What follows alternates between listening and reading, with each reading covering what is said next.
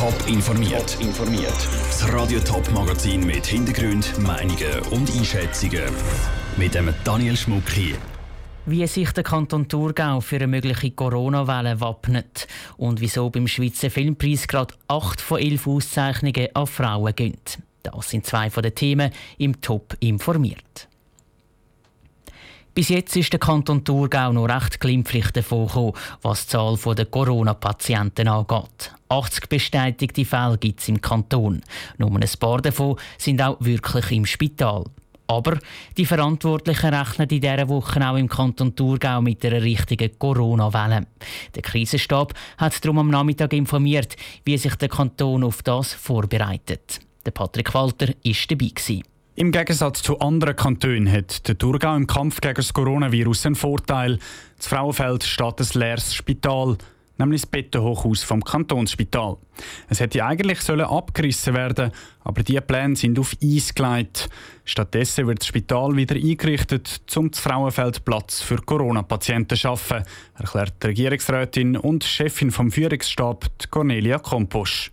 Die einzelnen Zimmer muss man wieder parat stellen. Zum Teil sind schon Defekte da gewesen.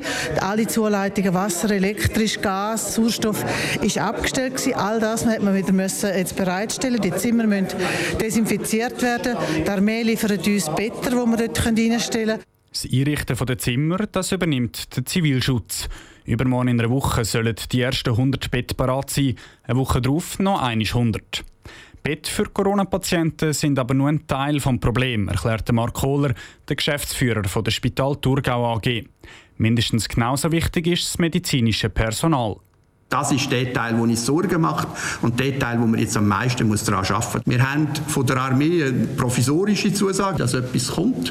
Das wird aber eher ein kleiner Teil sein. Und wir brauchen durch das einfach noch ganz viel zusätzliches Personal aus Privatspitälern, das wir einbauen müssen. Das wird, entschuldigen Sie den Ausdruck, ein gemischter Haufen sein. Und neben zusätzlichem Spitalpersonal und Leuten aus der Armee ist der Kanton Thurgau auch auf freiwillige Helfer aus der Bevölkerung angewiesen. Trotz allen Herausforderungen der Kanton Thurgau sei gut gewappnet, wenn sich die Corona-Situation im Kanton weiter verschärft, ist der Regierungspräsident Jakob Stark überzeugt.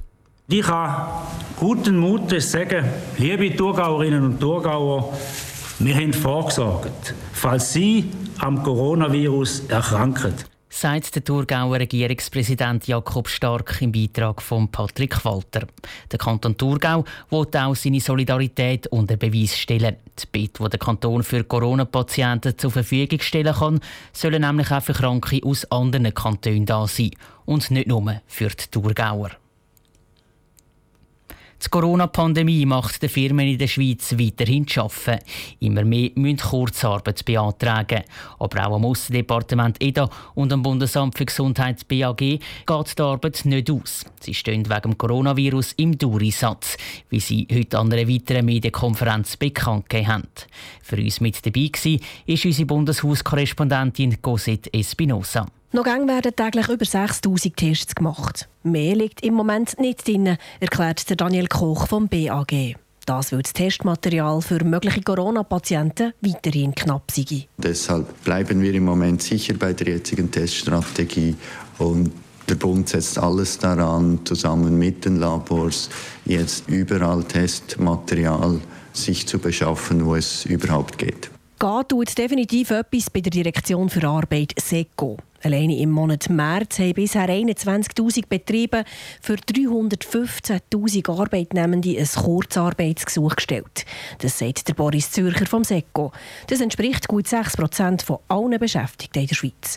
Und der Anstieg der sei auch nicht zu vergleichen mit der Finanzkrise im Jahr 2009. Wir hatten damals knapp 5.000 Unternehmen und 92.000 Erwerbstätige, die Kurzarbeit leisteten. Das war damals der große Peak. Der aktuell zu verzeichnende Anstieg ist also unvergleichlich. Die meisten Gesuche sind im Kanton Tessin gestellt worden. Auch beim Aussendepartement dürfte das Telefon aktuell dauernd läuten. Der Hans-Peter Lenz, Krisenmanager vom EDA, sagt, man bereite sich auf die wohl grösste Rückholaktion vor, die es je gegeben hat. Insgesamt geht es um 15.000 Schweizer Reisende, die im Moment im Ausland sind und heimwollen. Es zeigt sich, dass sich viele blockierte Touristen nicht in den Hauptstädten aufhalten, sondern sich zum Teil an entlegenen Orten befinden. Unsere Vertretungen sind nun zusätzlich gefordert, diese dabei zu unterstützen, auf die Flughäfen zu gelangen. Heute und morgen sind drei Rückholflüge geplant, die der Bund mitfinanziert. 750 Menschen sollen so zurück in die Schweiz kommen, aus Costa Rica, Kolumbien und Peru. Und Entwarnung gibt es auch für die, die ihren Zügeltermin schon gesetzt haben diese Woche. Einen Zügelstopp gibt es nämlich keinen. Das sagt der Mark Schirren, der Direktor vom Bundesamt für Wohnungswesen. Allerdings gelten auch für Zügel- und Reinigungsunternehmen die gleichen Hygienemaßnahmen wie für alle. Im Einzelfall kann es natürlich schon nicht ganz einfach sein, dass bei einem Umzug diese Regeln eingehalten werden können. Da ist das gegenseitige Gespräch der Betroffenen gefragt. Schon morgen wollen sich einerseits Vermieter und Mieter an einen runden Tisch setzen und miteinander reden. Und der Wirtschaftsminister Guy Parmelin empfiehlt morgen die Spitze der Sozialpartner, um die aktuelle Lage zu besprechen. Das war ein Beitrag von der Cosette Espinosa aus dem Bundeshaus. Eigentlich wäre eine grosse Gala am Freitag, um den Schweizer Filmpreis zu verleihen. Wegen dem Coronavirus ist die Gala aber abgesagt worden. Und die Gewinner sind heute ganz einfach per Medienmitteilung bekannt gegeben worden. Trotzdem dürfen sich vor allem die Frauen freuen. Sie haben nämlich gerade acht von elf Auszeichnungen eingeheimst. Was das genau bedeutet, im Beitrag von Vinicio Frauen haben am Schweizer Filmpreis richtig abgeräumt. In jeder Kategorie, wo eine Frau nominiert war, hat auch eine Frau gewonnen. So gehen unter anderem die Auszeichnungen für den besten Film und den besten Dokumentarfilm, für die beste Filmmusik und für das beste Drehbuch alle an eine Frau. Die Vizepräsidentin vom Verband für Filmregie und Drehbuch Schweiz, Christa Kappal, freut sich sehr über den Erfolg der Frauen. Das zeige eine Entwicklung, die wichtig für die Filmindustrie in der Schweiz ist. Das ist natürlich eine erfreuliche Entwicklung.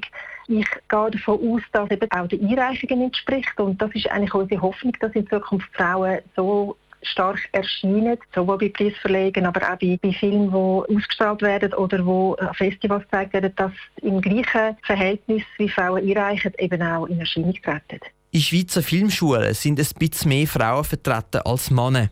In der Filmindustrie selber sieht das dann ganz anders aus. Dort sind die Männer in der Überzahl.